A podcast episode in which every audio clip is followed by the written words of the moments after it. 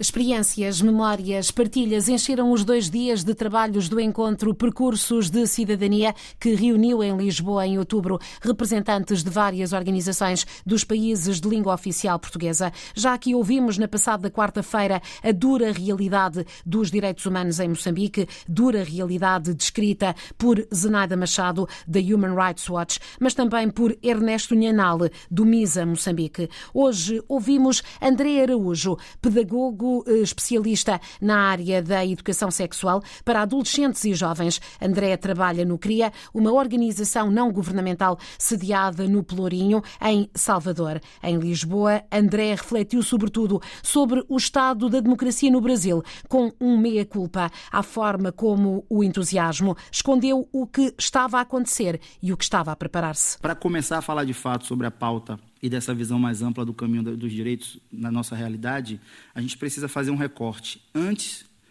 de 2002 e depois de 2002. Então, o que é que acontece para a gente brasileiro em 2002? A chegada de um governo progressista ao poder, depois de todo um histórico, é, mesmo durante o processo de redemocratização, de governos de direita, centro-direita, é, mas que flertava e flerta muito com é, o neoliberalismo, que flerta muito com o processo da privatização, com a ideia de Estado mínimo. E aí, em 2002, Lula ascende ao poder, depois de cinco tentativas, quatro tentativas, na quinta tentativa. Eu nunca esqueço onde eu estava no dia da posse, dia 1 de janeiro de 2000, 2003.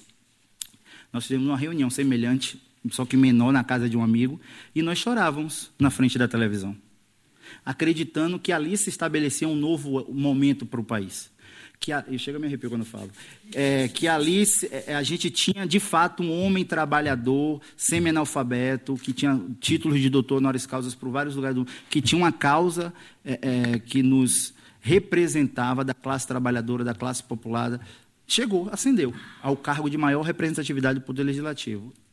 Mas, ao mesmo tempo, naquele momento, a gente não sabia que a gente estava construindo um. Acho que a gente ficou tão embebecido que a gente achou que os problemas também tinham sumido com aquilo ali. E esse foi o nosso erro também. E aí eu dou um salto né, para 2010, quando o Lula sai e tem a eleição da, da, da, da presidenta Dilma, onde mais uma vez a gente também fica muito feliz, chora, se emociona, porque além de você continuar com o governo progressista, no primeiro turno é uma mulher. O país tá, virou país de primeiro mundo, o país evoluiu de misericórdia. Estamos no caminho da mudança. Só que dentro desse processo estava sendo engendrado mais uma estratégia. O endurecimento das bases, a, a, a, a corrida do ódio, é, a esquerda, a, desculpe, a, a, direita junto com a extrema-direita estava se organizando já é, para construir outras estratégias que não a estratégia do espaço democrático, mas a estratégia que não legitimadora das relações.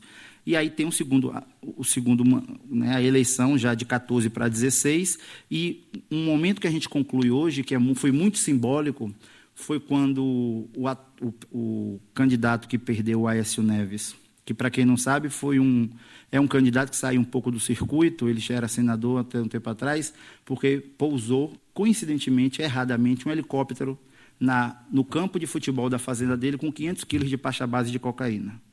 Oh, o rapaz perdeu o lugar né, onde tinha que pousar. E, coincidentemente, o helicóptero era vinculado a uma empresa que já foi dele, só que não deu nada. Vida que segue, né? Quem for o privilegiado. Então, essa figura era quem estava concorrendo à candidatura de presidente. Perdeu. E nesse tocar dos, do, do, dos processos, ele, no dia que ele assumiu, né, que havia perdido nas urnas, ele falou: é, ela não terminará esse mandato. Isso em 2014, logo em 2014. E como de fato aconteceu, em 2016 teve o golpe parlamentar. E aí qual é o movimento que a gente identifica nesse universo?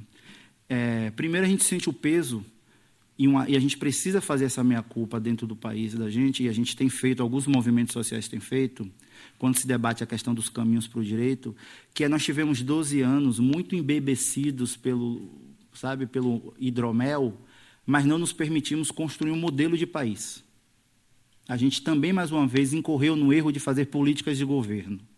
Um exemplo claro disso.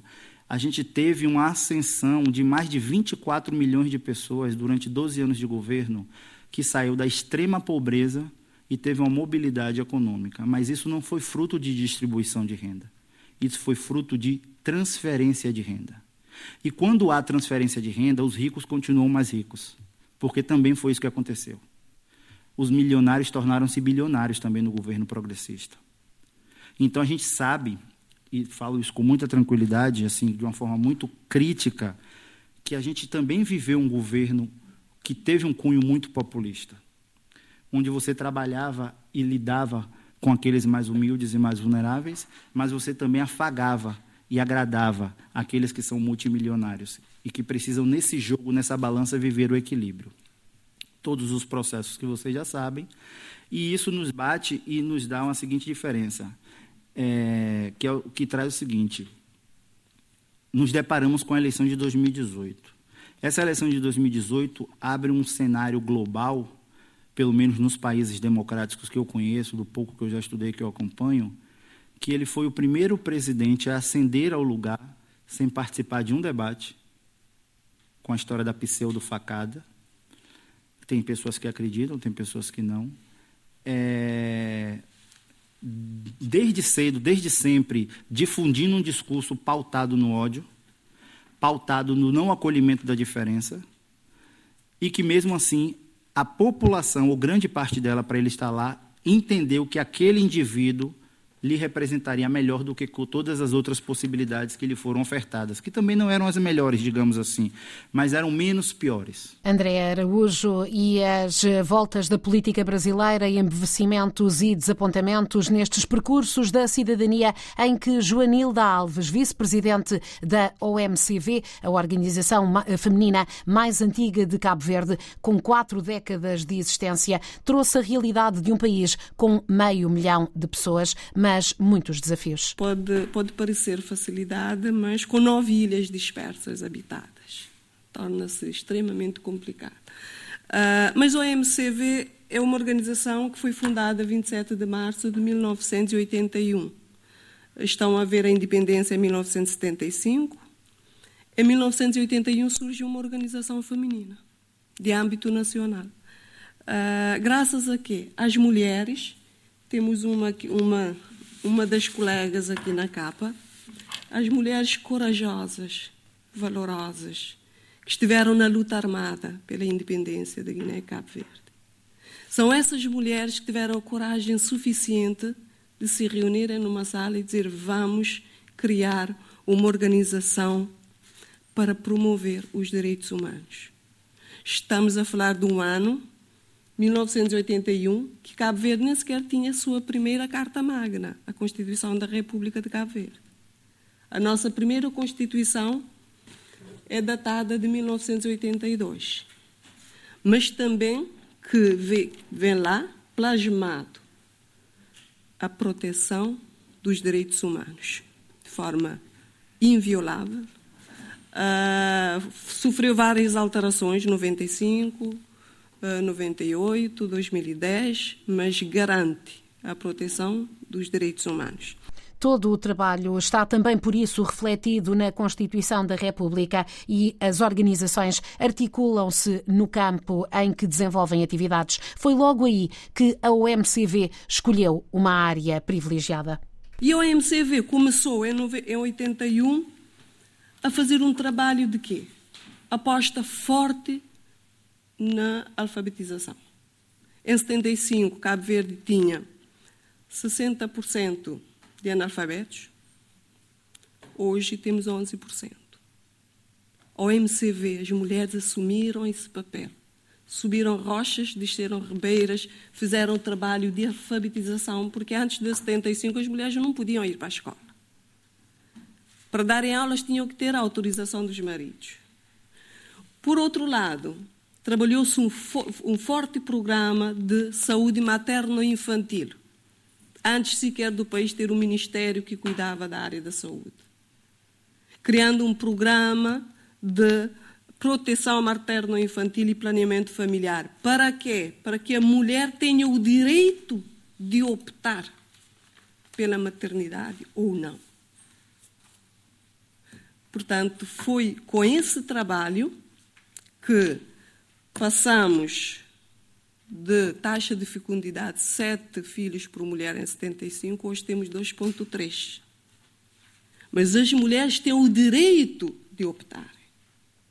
E têm estruturas que as apoiem. A partir desse trabalho da OMCV, na década de 90, é que se criou, é que, se vê, é que o governo veio assumir essa responsabilidade no, no, no setor da saúde e da educação, criando um ministério próprio que cuidasse da matéria. A partir de 91, a OMCV transformou-se numa ONG, é claro, sem subsídios efetivos do Estado, mas recorrendo a, a, financiamentos e continuou a trabalhar o processo da emancipação da mulher cabo-verdiana, mas na perspectiva do seu empoderamento econômico para garantir o direito ao rendimento, à sua autonomia financeira. Para apoiar essas mulheres, o MCV também continuou, iniciou na década de 90 a criação de uma rede de jardins infantis. O apoio ao pré-escolar, assumiu o protagonismo do pré-escolar em Cabo Verde, que até hoje o pré-escolar é assumido pelo setor privado, pelas ONGs e as câmaras municipais, com o apoio sim do governo e dentro do âmbito do Plano Nacional da Educação, uh, o pré-escolar, com o objetivo, primeiro, de garantir os direitos à educação às crianças uh, do pré-escolar, mas, por outro lado, criar condições para que as mulheres possam exercer uma atividade económica. Mas não se pense que tudo está conquistado. Há receios de recuos em Cabo Verde. Ah, gostaria apenas de reforçar, Joanilda, os grandes desafios de direitos humanos que Cabo Verde enfrenta neste momento. Ah, o nosso grande medo, enquanto sociedade civil e enquanto a plataforma das organizações da sociedade civil, é, é um medo que, como ele disse, que até arrepia é, do perigo de nós perdermos os ganhos que Cabo Verde construiu numa caminhada muito dolorosa. E quando olhamos para o caminho percorrido onde nós estamos, a luta da, da sociedade civil era para, é para garantirmos esses direitos e, e, numa luta social e política, não perder esses direitos. Neste momento, Cabo Verde enfrenta a questão dos direitos económicos e sociais. O nível de desemprego em Cabo Verde é elevadíssimo. O direito ao emprego. Nós temos uma grande discriminação em Cabo Verde, que é a discriminação territorial. É urgente, na agenda política cabo-verdiana, trabalharmos a questão de regionalização. Ou qualquer outro modelo que Cabo Verde achar mas isso é um risco que nós temos em cima da mesa, no qual uh, Cabo Verde tem que olhar uma, com, com, alguma atenção. Uh, não sei se a Joanilda também percebeu, no mês passado nós já estamos a preparar, junto com a Comissão Nacional de Direitos Humanos, a Lei da Não Discriminação, por mais que ela já está explanada no, na nossa Constituição e existem outras leis, mas essa é, é, um movimento que estamos a fazer em Cabo Verde, da plataforma e também dos seus associados, ah, muito interessante e uma, uma advocacia muito grande para que essa lei também possa ser aprovada no Parlamento. Uh, acho que em janeiro é que nós vamos começar uma advocacia mais forte. A Joanilda já falou da questão das mulheres. Uh, neste momento, o relatório dos direitos humanos também apontam para a violência policial, é? uma, uma das questões que estão plasmadas também no nosso, no nosso relatório, já houve melhorias. Uh, da mesma questão com as nossas prisões, já houve melhorias, é verdade, mas são direitos humanos que estão sendo violados uh, diariamente e, e, que é a nossa comissão. A nossa grande luta vai ser a última decisão do Estado de Cabo Verde de a transferência da nossa Comissão Nacional de, de, de Direitos Humanos para o provedor. Isso com certeza vai ser uma luta política, porque vamos ter perdas, vamos ter perdas que foram, como eu já tinha dito, mesmo a nível da própria democracia, é uma perda. É? E vamos lutar com todas as nossas forças, uh, vamos argumentar, por mais que eu acho que o governo já decidiu, é? já faz parte do plano do governo, mas de qualquer forma a sociedade civil cabo-verdiana não vai ficar uh, de braços cruzados uh, perante esta, esta situação. As eh, preocupações realçadas eh, pela representante eh, da plataforma das organizações não governamentais de Cabo Verde nestes percursos de cidadania, onde houve tempo também para falar, analisar e criticar o futuro que já começou e o local de onde se vem, com Fernando Pacheco, da ADRA Angola, Augusto Henriques, da Tiniguena, Guiné-Bissau e Fátima Proença, da ACEP, que organizou, com o apoio do Camões e da Gulbenkian, este encontro encontro que juntou em Lisboa, ao longo de dois dias, representantes de várias organizações dos países de língua portuguesa.